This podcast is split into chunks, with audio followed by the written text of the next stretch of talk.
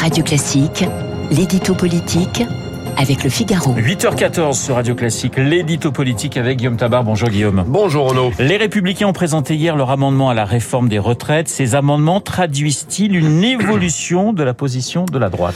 Oui, alors vous savez, les amendements, on n'y prête pas toujours attention, mais euh, ces conditions nouvelles posées par LR pour voter le texte du gouvernement euh, sont de nature à compliquer sérieusement l'aboutissement d'une réforme qui se heurte pourtant déjà à une opposition forte dans l'opinion. Alors, LR ne remet pas en cause son soutien à la retraite à 64 ans, mais il réclame par exemple la limitation à 43 ans de cotisation et non pas 44 pour les carrières longues, ça coûte quand même 2 milliards d'euros. Il réclame encore un décalage de 2023 à 2024 de l'entrée en vigueur de la réforme, ou une clause de revoyure en 2027, c'est-à-dire même pas à mi-chemin du parcours de montée en puissance de la réforme, et ainsi de suite. Autrement dit, les républicains conditionnent leur soutien à un assouplissement de la réforme, euh, avec des mesures qui vont alourdir son coût, alors que ne l'oublions pas, le but premier de cette réforme était quand même de dégager des économies pour rétablir l'équilibre du régime des retraites. Euh, Elisabeth Borne s'est peut-être réjouie un peu vite de son accord avec Éric Ciotti. Alors comment expliquer cette évolution de LR et quelles conséquences cela peut-il avoir sur l'adoption de la réforme? Écoutez, l'explication, elle est simple. Hein. LR est plus divisé qu'on le croyait sur les retraites. Il n'est même pas sûr qu'il y ait une majorité de députés de droite pour la voter.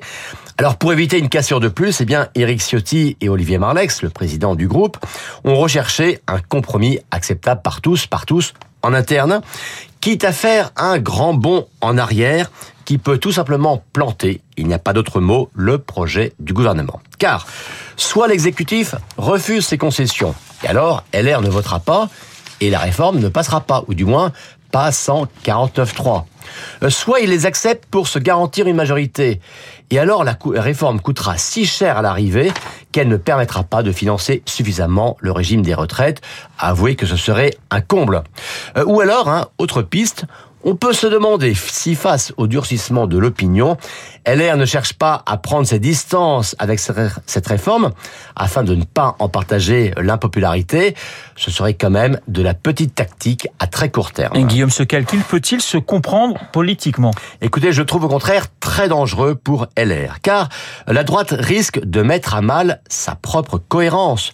Euh, pendant cinq ans, elle a accusé Emmanuel Macron de ne pas avoir le courage de faire des réformes, et là, quand il en fait enfin une, ils veulent la tempérer. Pendant cinq ans, elle a reproché au président de laisser filer les dépenses publiques, et là, pour une fois qu'il veut faire des économies, elle alourdit encore l'addition. Alors en satisfaisant la sensibilité d'Aurélien Pradier, il est peu probable que, que cela suffise à LR pour récupérer la droite popu hein, passée chez Le Pen. Mais en revanche, il est très, probable pardon, que cela énerve un électorat pour qui la droite devrait être plus audacieuse et plus courageuse que la majorité. L'édito politique signé Guillaume Tabar. Tout de suite mon invité.